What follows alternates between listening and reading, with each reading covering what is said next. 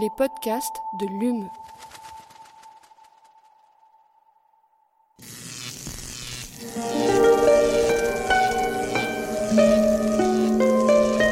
Allume la science.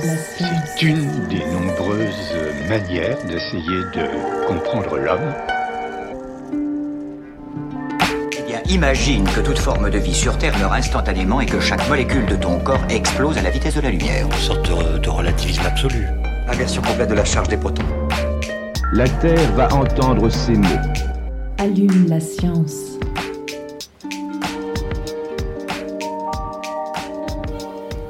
Bonjour bienvenue à tous et toutes dans Allume la science, l'émission qui vous branche chaque semaine sur l'actualité des laboratoires de l'Université de Montpellier et de ses partenaires.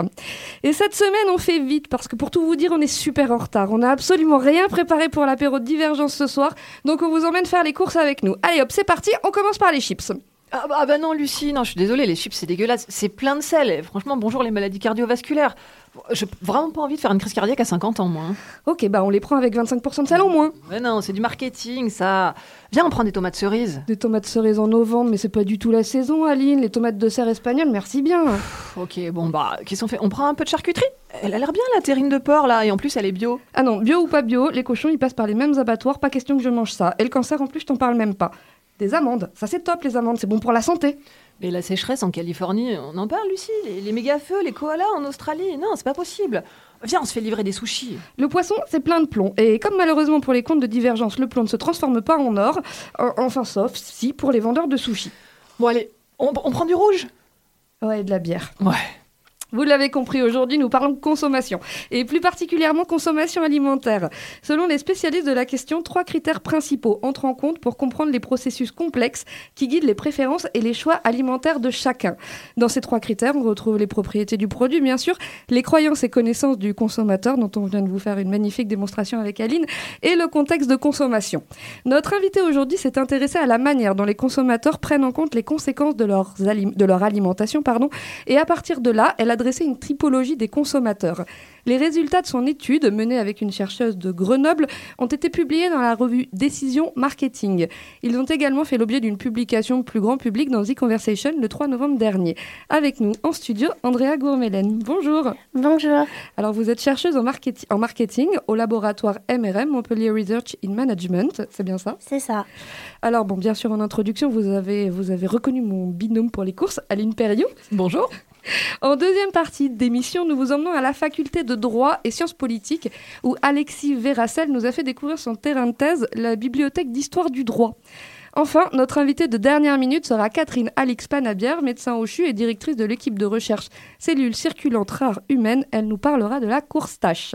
Allume la science, vous avez le programme, c'est parti. Chargement de l'engin terminé. Nous sommes à 0 moins 60 secondes. 59, 58, 57, 56, 55. Alors Andrea, dans votre article, vous parlez de la considération des conséquences futures. Est-ce que vous pouvez nous expliquer de quoi il s'agit? Oui, donc euh, la considération des conséquences futures, c'est un concept en fait qui, traite de la, prise en compte euh, des, des potentielles et lointaines conséquences d'un d'un comportement qui peut avoir dans le futur, et donc justement le fait que ça influence nos comportements. Et du coup, dans votre étude, on l'aura compris, on parle d'alimentation. Pourquoi est-ce que vous avez choisi d'appliquer ce concept en particulier à l'alimentation? Bah, déjà, il y avait plusieurs recherches hein, euh, déjà qui, euh, l'appliquaient à, l'alimentation. Et donc, on a choisi de se, positionner en fait dans la lignée de ces recherches bah, pour voir justement euh, comment ça pouvait dicter nos, comportements alimentaires avec tous les, tous les problèmes actuels qui se passent. Voilà, tout simplement. Alors, vous avez travaillé à partir d'un échantillon de 28 personnes, c'est ce qu'on appelle une étude qualitative. Est-ce que vous pouvez nous dire ce que c'est exactement? Oui, donc euh, une étude qualitative, c'est justement une étude sur un petit nombre de personnes, mais où on va aller en profondeur en fait. C'est pas euh, comme des questionnaires. Donc nous, on a fonctionné avec des focus group, hein, justement, donc avec ces avec ces trois groupes, euh, enfin les 28 personnes divisées en trois groupes. Et donc on a creusé en fait les des, des questions justement sur sur leur comportement alimentaire et ils ont pu discuter entre eux. Et nous, on analyse euh, ces discussions, en fait. Voilà. Et du coup, ces 28 personnes qui constituent votre échantillon, comment est-ce que vous les avez sélectionnées? Alors, euh, tout simplement, en fait, c'était euh, comme le, le projet a, bénéficié d'un soutien à la recherche de, de l'Université de Montpellier. Euh, donc, il y avait un financement pour fonctionner avec un, un cabinet d'études, en fait, qui a, qui a sélectionné les, les personnes justement pour qu'il y ait une, une certaine diversité. Parce qu'en fait, dans les trois focus group, on, on avait un focus group avec des personnes qui qui, déclaraient avoir une alimentation euh, classique sans, sans particularité. Euh, D'autres qui déclaraient justement euh, faire attention. Donc faire attention, ça pouvait être régime comme bio, comme local, enfin voilà. Et, et, un autre groupe qui était constitué en fait d'un mix des deux bah, pour voir comment ils allaient interagir entre eux parce que nous ce qui nous intéressait c'était les discussions dans cette étude qualitative. Alors justement, vous dites aussi que l'originalité de cette recherche, elle réside dans la méthodologie qui est mixte et qui allie euh, quantitative et qualitative. Vous pouvez nous expliquer en, quoi ça consiste? Oui, en fait, euh, c'est vrai que dans cet article, l'étude qualitative, elle prend beaucoup de place, mais euh, en fait, il y a deux études dans l'article. Il y avait une étude au préalable quantitative pour justement en fait tester une échelle de mesure qui était dans la littérature sur justement les conséquences futures. Et nous, en fait, l'étude qualitative, elle nous a permis de creuser en fait parce que l'échelle originale, elle, elle, mesure en gros si on fait attention aux conséquences futures de son alimentation ou pas attention. Mais en fait, euh, deux personnes qui peuvent avoir le même score sur cette échelle, ben on, alors elles peuvent être complètement différentes et avec l'échelle initiale, on ne sait pas. Euh, par exemple, une peut prendre en compte les, les conséquences sur euh, sa santé et l'autre sur la planète, par exemple. Alors, donc ça n'a rien à voir. Et donc nous, en fait, l'étude qualitative, ça a permis de creuser de quelles conséquences s'agit-il en fait. Alors justement, avant de rentrer dans le détail de la, typologie que vous avez dressée, vous avez séparé donc ces conséquences en deux catégories, les conséquences sur soi et les conséquences sur les autres. Alors on va commencer par les, les conséquences sur les autres. Vous pourriez nous en donner des, exemples? Oui, alors euh, donc euh, là, j'ai dans l'article, hein, c'est page 66, enfin c'est le schéma aussi qu'on a repris dans, dans conversation. Euh, les conséquences sur les autres, ça peut être ben, des conséquences justement sur la planète, sur l'environnement, etc. Euh, ça peut être aussi sur euh, les animaux, hein, la condition animale, le bien-être animal, c'est apparu comme à part justement. Euh, ça peut être aussi comme l'économie du pays de l'emploi en France. Euh, ça peut être les conditions de vie des producteurs aussi, pas forcément en France, mais ailleurs dans le monde. Et tout simplement aussi le lien social et les, relations humaines, bah, comme voilà, vous avez donné votre illustration au début, difficile de, bah, de se mettre d'accord quand on veut manger ensemble justement. Alors dans, l'autre catégorie qui est celle des conséquences sur soi, on, pense, j'imagine, au, poids, à la ligne, mais est-ce que vous pouvez nous donner d'autres exemples de conséquences s'il y en a d'autres? Oui, alors il y a, aussi euh, la santé qui est apparue, la santé physique, pas forcément euh, euh, le poids. En fait, le poids, il était beaucoup lié à l'esthétique, comme aussi les problèmes de peau, donc tout ça, ça, se rejoint un petit peu. Mais la, la santé, c'est plus général en fait. Et il y a aussi la santé mentale et le bien-être. Certains ont parlé par exemple aussi enfin voilà du, chocolat euh, c'est bon pour la, santé mentale même si euh, voilà faut pas trop d'excès pour la santé physique. Et aussi euh, le pouvoir d'achat évidemment qui a été cité. Alors justement, j'allais rebondir là-dessus. À l'heure où on parle d'inflation, cette question, elle, elle, elle, ressort prioritairement ou finalement moins qu'attendue alors euh, là, en fait, la recherche, elle a été menée euh, il y a quelques années déjà, les focus group, hein, parce que le temps euh, de, l'analyse en profondeur et de la, de la rédaction de l'article. Mais c'est vrai que déjà, c'était quand même ressorti chez certains. Certains avaient cité le pouvoir d'achat alors que c'était beaucoup moins saillant que maintenant. Donc on peut penser que peut-être cette conséquence pourrait grossir à l'avenir. Alors si on rentre un peu plus dans le détail de votre étude, à partir de ces grands critères, vous avez établi six profils de consommateurs, dont un premier qui s'appelle les peu concernés. Oui. Qu'est-ce que ça veut dire les peu concernés? Qu'est-ce qui les caractérise? Alors les peu concernés, c'est ceux qui ont, on va dire, une faible... Euh, considération des conséquences futures, en fait, ça les intéresse pas vraiment. Et euh, pareil aussi l'alimentation, euh, c'est des personnes qui typiquement vont dire, ben moi je vais faire à manger parce qu'il faut manger. Et est-ce qu'ils sont nombreux, les peu concernés? Vous avez une idée de la proportion qu'ils représentent Alors justement, comme c'est une étude qualitative, ça je peux pas trop me prononcer là-dessus. Euh, c'est des groupes qu'on a fait voilà, à partir de 28 personnes. Et, et ça, ça peut évoluer aussi euh, à travers le temps, je pense. Alors la deuxième catégorie, c'est les altruistes. Donc on, on s'en doute, ils sont plus dans le, le- les conséquences sur les autres. Mais ce que vous dites, c'est qu'ils prennent surtout en compte la condition animale. Oui. Euh, oui, alors c'est vrai que euh, on les a appelés les altruistes parce qu'ils étaient beaucoup plus sur les conséquences sur les autres que les conséquences sur soi. Euh, mais la cause animale, en fait, elle ressortait comme point commun en fait entre ces gens euh, de, la typologie. Donc ça aussi, c'est un résultat qui peut surprendre parce que c'était voilà leurs conséquences sur les autres la plus importante. En fait, ils font attention au bien-être animal et certains sont même vé- végétariens ou végétaliens du coup. Et c'était il y a quelques années, ça. Donc on peut imaginer encore une fois que ça, ça, ça doit fortement augmenter ces derniers temps. euh. Oui, alors pourquoi pas? Après, c'est vrai qu'on avait quand même essayé de diversifier au maximum hein, notre, euh, notre échantillon pour qu'il y ait une, une certaine diversité, euh, ce qui est en fait euh, le garant de la qualité d'une étude qualitative en fait. Alors, parmi les profils, il y en a un qu'on a trouvé un peu étonnant qui s'appelle les éducateurs alimentaires. Ça nous a paru moins explicite. Qu'est-ce que c'est un éducateur alimentaire? Comment il se comporte? Oui, alors euh, eux, ils se préoccupent euh, des conséquences euh, sur les autres, mais en fait, il y a un décalage en fait avec les conséquences qui, vont juger importantes. En fait, les conséquences sur soi, ils vont les, les évoquer très spontanément, mais dans leur vie quotidienne, ils vont prendre en compte les conséquences sur les autres. En fait, ils veulent avoir une influence euh, sociale. En fait, ils veulent éduquer un petit peu les autres.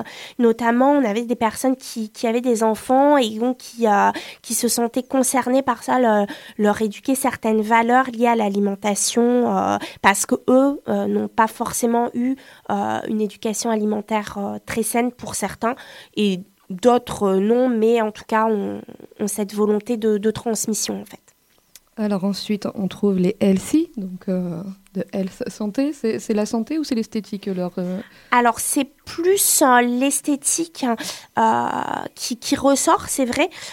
C'est la plus importante pour eux et la plus prise en compte dans, leur choix. Donc là, ils vont faire attention parce qu'ils peuvent prendre du poids facilement ou avoir des, des boutons s'ils mangent trop de charcuterie, ce genre de choses. Et en fait, dans, un, dans un second temps, ils vont quand même s'intéresser aux conséquences sur les autres, en fait, comme un bien-être global, le bien-être de soi et le bien-être des autres.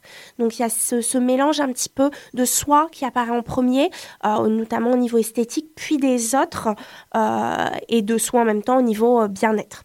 Est-ce qu'on peut dégager, alors même si c'est un, un- un petit échantillon, est-ce qu'on peut dégager un, minimum de profil? Est-ce que euh, c'est plus des jeunes personnes qui vont être euh, healthy Euh, Est-ce que c'est plus des femmes? Est-ce que c'est plus... euh, ou, ça permet pas de dire ça? Alors, ça permet pas de dire ça, mais c'est vrai que bah, c'est peut-être un peu cliché. On a l'impression que, que de, de se dire que c'est des femmes. Et voilà, les, les, les deux gros profils LC, justement, c'était des hommes. Donc euh, voilà, comme quoi, euh, faut pas se laisser avoir par les clichés là-dessus. Alors, un autre profil, c'est les anxieux. Qu'est-ce que c'est leur préoccupation On imagine que c'est la santé davantage Alors c'est vraiment en fait oui mais toutes les conséquences en fait ils sont très très préoccupés ces gens-là euh, par euh, beaucoup de conséquences futures de l'alimentation euh, et en fait ils veulent un peu tout prendre en compte notamment voilà la santé pour les conséquences sur soi donc il y a, des personnes qui ont eu des, problèmes de santé qui ont connu des opérations et qui, sont évidemment dans ce groupe mais pas que mais il y a aussi euh, des conséquences sur les autres. Donc en fait, ils, ils cumulent un petit peu toutes les conséquences, d'où cette, anxiété justement euh, à trouver euh, des produits qui leur correspondent. Et alors, du coup, même remarque que sur les healthy, est-ce que pour les anxieux, on peut dégager un profil? Est-ce que c'est plus des jeunes, des vieux, des hommes, des femmes? Non, pas vraiment, encore une fois, parce que c'est une étude qualitative, mais c'est vrai que euh, les personnes qui avaient eu des problèmes de santé euh, se retrouvent plus facilement dans ce profil, Euh, mais il n'y a pas que des personnes qui ont eu des problèmes de santé. Donc vraiment aussi, euh, avec tout ce qu'on entend dans l'actualité, je pense que certains le prennent beaucoup pour eux et, et du coup, euh, bah, on magazine toutes les conséquences qu'il faut prendre en compte et voilà, ce qui peut être difficile hein, pour trouver des produits euh, au quotidien.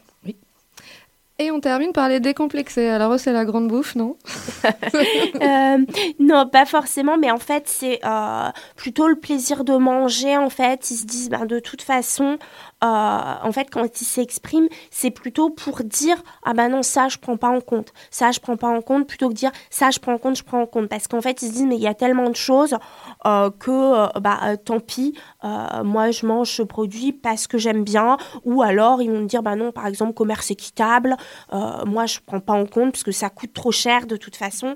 Euh, donc, euh, voilà. Euh, ils, aiment bien aussi voilà, le côté convivial de, l'alimentation et un petit peu voilà, le, faire, le faire au feeling, en fait, tout simplement. Est-ce que c'est pas possible qu'il y ait des consommateurs qui appartiendraient à plusieurs catégories? Est-ce qu'on peut être à la fois altruiste et anxieux ou elfie et éducateur alimentaire? Ou est-ce que ces catégories, elles s'excluent les unes les autres? Euh, non, normalement, c'est une typologie. Alors, c'est pas une typologie euh, quantitative où, on fait des statistiques pour vraiment s'assurer en fait que la personne elle appartient à un seul groupe parce que c'est aussi le but du marketing. hein, c'est vraiment de segmenter euh, pour qu'un consommateur il appartienne à un seul segment. Donc, en qualitatif, il pas de, euh, de vérification aussi poussée, mais euh, normalement, en fait, euh, la, typologie hein, qui, est dans, les annexes, ça, montre en fait différentes branches. Et donc, ces branches-là, en fait, ça montre que les personnes, euh, elles sont, euh, bah, elles sont euh, exclusives. En fait, on a, vous avez les noms, les prénoms des personnes. Donc ça, c'est la dernière page, hein, c'est page 84, euh, avec justement les, petits groupes qu'on a trouvés. Alors, en conclusion de votre, de votre article, vous affirmez qu'il est illusoire de vouloir créer un produit qui convienne à, tout le monde. Donc, finalement, ce, ce- ce type de typologie, elle est beaucoup utilisée dans le marketing. Elle, sert à quoi concrètement? Est-ce que euh, est-ce que c'est utilisé? Alors, bah, j'espère que ça va être utile. Donc, pour l'instant, non, parce qu'elle vient de sortir, donc forcément qu'elle n'est pas utilisée. Mais euh, en fait, euh, l'idée, c'est vrai qu'aujourd'hui, on entend beaucoup euh, dans l'actualité ben, plein de choses. Voilà, la planète, le bien-être animal, la santé, etc. Pas trop de sucre. Et donc, il pourrait y avoir cette tendance de dire, ben, on va créer un produit qui va ben, prendre en compte toutes les conséquences possibles, et, enfin celles qu'on avait énumérées dans le tableau. Mais nous, en fait, c'est pas notre parti pris de faire parce que sinon, euh, ben, clairement, il y, y aurait pas grand-chose dans, dans le produit, quoi. Euh, et c'est de s'adresser en fait à un segment. Et donc là aussi, euh, ben, en marketing, c'est voilà, c'est de cibler. Euh, ben, par exemple, qu'une marque se dise, euh, ah ben tiens, je vais cibler, euh, je sais pas, les éducateurs alimentaires, par exemple, et euh, en, en prenant un produit euh, qui se transmet de génération en génération, par exemple, ou encore, euh, bah, je vais parler des conséquences sur la santé et je vais euh, créer un, aliment santé. Donc on a mis quelques exemples aussi euh, bah, pour, euh, pour expliquer vraiment bah, en quoi euh, tel ou tel produit pourrait prendre en compte euh, telle ou telle conséquence. Euh, voilà des exemples qui existent dans la vie quotidienne. Donc là, par exemple, on a parlé des, des contenants réutilisables chez Burger King pour justement plutôt ce qui est planète en fait. Mais voilà, on peut pas avoir un contenant réutilisable et en même temps, je sais pas, une boisson santé, mais à la fois qui donne de l'énergie. Enfin, en fait, ça fait trop et ce serait pas possible. Donc, mieux vaut euh, choisir un segment. euh, le cibler et s'adresser à lui en fait en fonction des conséquences qu'il prend en compte pour que euh, les personnes qui appartiennent à ce segment elles, bah, elles sentent que le produit il est fait pour elles en fait. Eh un grand merci, Andrea Gourbelen, pour toute cette explication de cette étude. C'était passionnant. Donc, euh, à chacun maintenant. Vous savez, vous, dans quel euh, profil vous vous situez? Oui, mais je vous le dirai pas. on, a, on- on a fait le test aussi. Ah bah super. On ne le dira pas non plus. et, et- et revenez quand vous voulez. Merci. Merci beaucoup. Et on passe maintenant à notre séquence reportage. Cette semaine, nous nous intéressons à la recherche en droit. Et c'est Alexis Verrassal, doctorant en histoire du droit, qui nous fait découvrir son terrain de recherche. Alors, pas de destination exotique ici, mais un voyage dans l'histoire, 18e, 17e et même 16e siècle. La bibliothèque d'histoire recèle des trésors qu'Alexis nous fait le plaisir de nous dévoiler. Chargement de l'engin terminé. Nous sommes à 0 moins 60 secondes. 59, 58, 57, 56. Alors, nous 57. sommes euh, ici dans la, la bibliothèque d'histoire du droit, donc qui dépend de, de l'Institut d'histoire du droit. Y ont accès les doctorants, y ont accès les professeurs. Donc ici, en fait, on est dans votre laboratoire de recherche un peu en quelque sorte. Les, les chercheurs en droit, euh, ils cherchent du droit, et le droit, il se trouve où? Il se trouve dans des vieux bouquins. Euh, En même temps, il y a quelque chose de très moderne là-dedans, c'est-à-dire qu'à un moment donné, on va réinvestir ça dans un monde contemporain, dans un monde moderne, on va essayer de trouver des mécanismes juridiques. Il y a une très bonne odeur hein, de, de papier ancien qui flotte dans l'air. Il y a combien d'ouvrages à peu près ici? Au doigt mouillé, on est à peu près à 11 000 documents. 11 000 documents. Et alors, juste avant l'interview, vous me disiez que le, le plus vieux document datait de quand? Le, le plus vieux, il date de 1538. C'est un ouvrage de Jacques Rebuffy sur les, les constitutions royales et euh, gallicanes. Quelle est la, la période qui est la plus représentée dans cette bibliothèque? Celle qui saute le plus aux yeux, c'est celle qui est juste en face de nous, c'est euh, le 19e. euh, effectivement, donc vous avez ici les bulletins de la Cour de cassation, euh, les discussions, enfin les travaux préparatoires au Code civil, différentes versions du Code civil, et tout- tous les grands noms en fait de la doctrine civiliste du 19e siècle. On a aussi pas mal d'ouvrages du 17e, 18e siècle autour du droit romain et autour du droit coutumier. Alors, à côté de moi, il y a une, euh, il y a une bibliothèque qui est protégée sous verre. J'imagine que c'est des livres anciens, encore plus anciens. Effectivement, il y a des livres très anciens. Il y a notamment un livre d'un monsieur que j'aime beaucoup, puisque c'est en lien avec mon sujet de thèse. C'est un, un tableau des différences entre les religions de Philippe de Mornix qui date de la fin du XVIe siècle. Donc ce sont des livres vraiment très anciens, euh, parfois très précieux ou parfois assez rares. Vous pourriez nous en montrer un? Votre préféré? Peut-être? Voilà. Voilà, c'est celui-ci. Donc c'est- c'est un, un tout petit format, assez épais. Donc on est à la fin du, du XVIe siècle, en plein, en plein, en milieu des guerres de religion en fait. Donc Philippe de Mornix, c'est un, un protestant qui écrit en fait contre les catholiques, mais qui écrit avec beaucoup d'ironie en fait. Parce qu'il se fait passer pour un catholique romain. Il s'inspire beaucoup de, de Rabelais, euh, ou des choses comme ça. Donc on est en plein dans ce f- XVIe siècle Renaissance foisonnant d'idées. Je vous vois tenir ce livre euh, à pleine main, il n'y a pas de précaution à prendre. On ne prend pas de gants parce que le fait de mettre des gants, ça fait perdre de la sensibilité au bout des doigts. Donc on risque de forcer sur le papier. C'est du papier qui est ancien. Bon, c'est du papier de relativement bonne qualité. Il est épais, il est, il est souple. Oui, il, est, il est dans un état de conservation absolument incroyable ce livre. から。Alors la bibliothèque qui est derrière moi, qu'est-ce qu'on voit? Vous avez alors euh, ici des, ce qu'on appelle les pandectes, c'est ce qu'on appelle aussi le digeste. Le digeste, c'est euh, vraiment le grand texte de droit romain, s'il en est. Donc c'est un recueil d'extraits de la doctrine du droit romain qui avait été exécuté sous l'autorité de l'empereur Justinien, publié en 533. Ici, ce sont des éditions du 17e, donc qui sont relativement récentes. Quel nom amusant pour un, un- un livre qui a l'air de peser 100 kilos. Bah, parce que digeste en latin, ça désigne ce qui est ordonné. Donc il y a l'idée quand même d'une rationalisation du, euh, de cette jurisprudence qui auparavant était très éclatée. C'est ce qu'on appelle la jurisprudence à l'époque, hein, ce qu'on appelle aujourd'hui la doctrine. Elle a un thème, cette partie de la bibliothèque? Il y, a, il y a eu un début de classement qui a été fait surtout à ce niveau-là, là où on a essayé de regrouper par thématique droit civil, droit commercial, euh, droit public. euh, Droit canonique ici. Euh, Ici, on a de la doctrine. euh, donc, vous avez l'oiseau, vous avez Pasquier. Mais en fait, on est très contraint par la taille des ouvrages et la taille des rayonnages. Il y a, a l'embarras du choix, mais du coup, tout à l'heure, je vous parlais de, de cela, là, les ordonnances des rois de France. Vous avez ici tous les textes royaux. Alors, on n'a pas la, collection complète, hein, qui part de 1031 à, euh, 1000 à 1422, donc à, peu près euh, fin du règne de Charles VI. Et euh, ce qu'on voit ici d'être très intéressant, c'est que déjà sur la tomaison, tome 1, on est sur une période de temps d'à peu près de 300 ans, donc ça reste un bouquin assez gros. Mais... Et le dernier tome, il commence en 1419, il s'arrête en 1422, et pourtant il est aussi gros que le tome 1. Donc on voit quand même que petit à petit, le roi commence à recouvrir un pouvoir législatif important. Donc déjà, pédagogiquement, ce sont des, des- des bouquins intéressants. Et Oui, visuellement déjà, on peut se rendre compte un peu du poids du droit et de son évolution. Parce que c'est pas un petit livre que Alexis est en train de nous sortir là. hein. Il, Alors euh, déjà, très très belle couverture.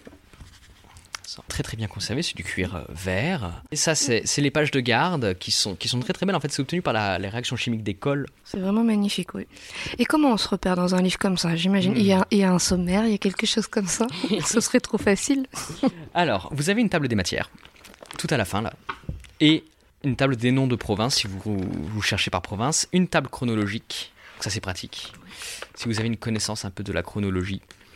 Par exemple, là, je veux, euh, là, je vois, il y a, dans la table des matières, vous avez des privilèges accordés aux nobles et autres habitants d'Auvergne. Je sais que c'est à la page 405. Hop. 405, voilà, là vous l'avez. Lettre en faveur des barons et nobles ayant justice en pays d'Auvergne. Voilà. Donc vous l'avez en latin. Mhm. Vous avez des notes. Et vous ne l'avez qu'en latin. Des livres comme ça, c'est rare ou on en trouve dans beaucoup d'universités hein En fait, il faut savoir qu'avant, c'était des ouvrages qui étaient largement diffusés, et puis à la Révolution, à la faveur des incendies, c'est quand même des vieux ouvrages, il y en a beaucoup qui ont disparu. Mais la plupart du temps, euh, dans la plupart des laboratoires d'histoire du droit, vous aurez quand même des ouvrages comme ça. À Paris 2, ils, en ont, ils ont une très très belle bibliothèque d'histoire du droit aussi, à l'Institut Jean Godmet.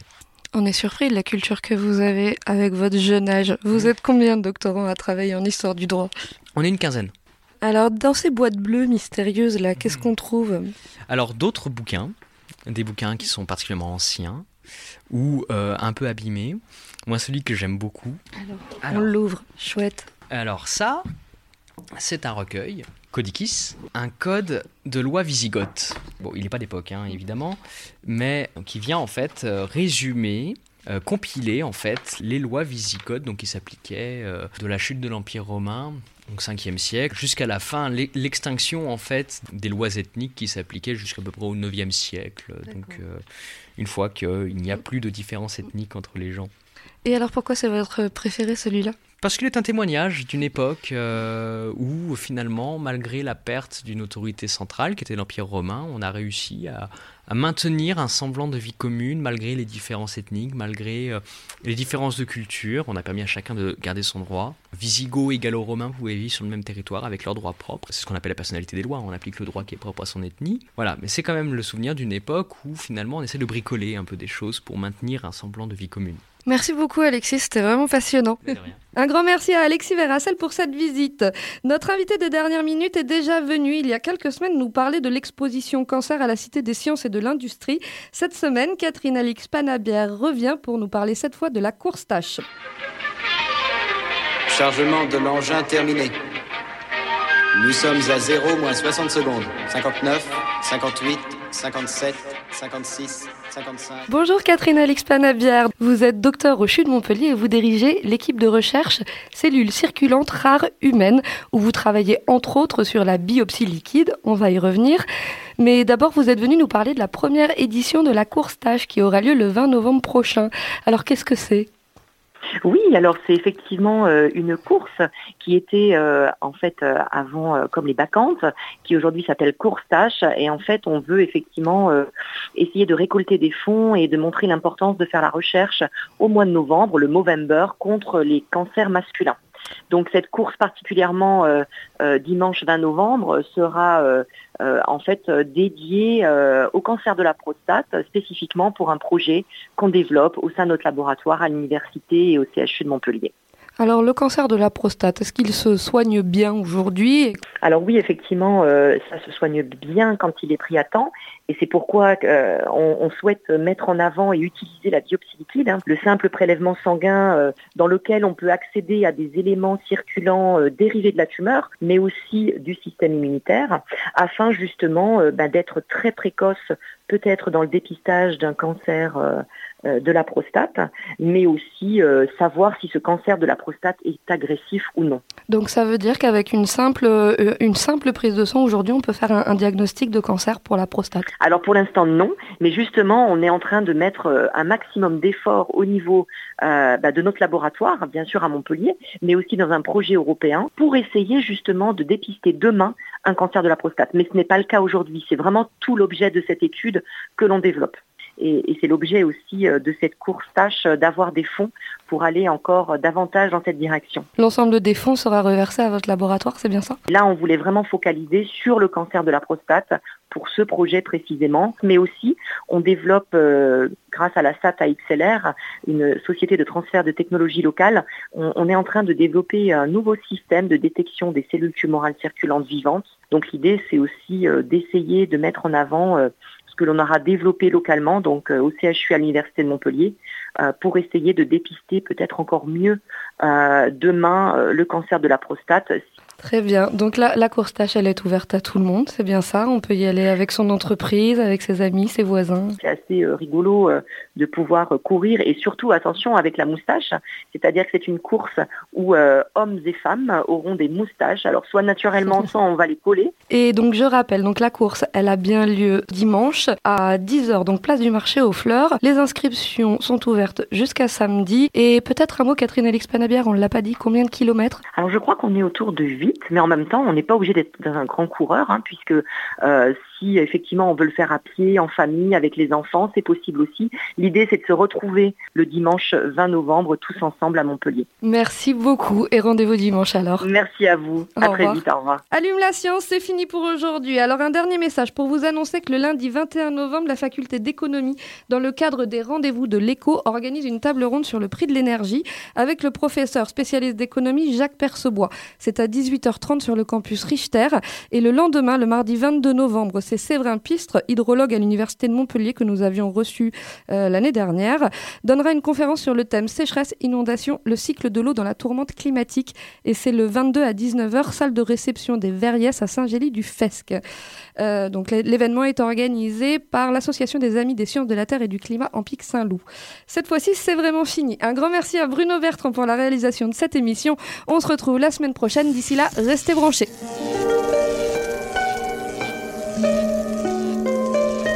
Allume la science. C'est une des nombreuses manières d'essayer de comprendre l'homme. Eh bien, imagine que toute forme de vie sur Terre meurt instantanément et que chaque molécule de ton corps explose à la vitesse de la lumière. Une sorte de, de relativisme absolu. Inversion complète de la charge des protons. La Terre va entendre ces mots. Allume la science.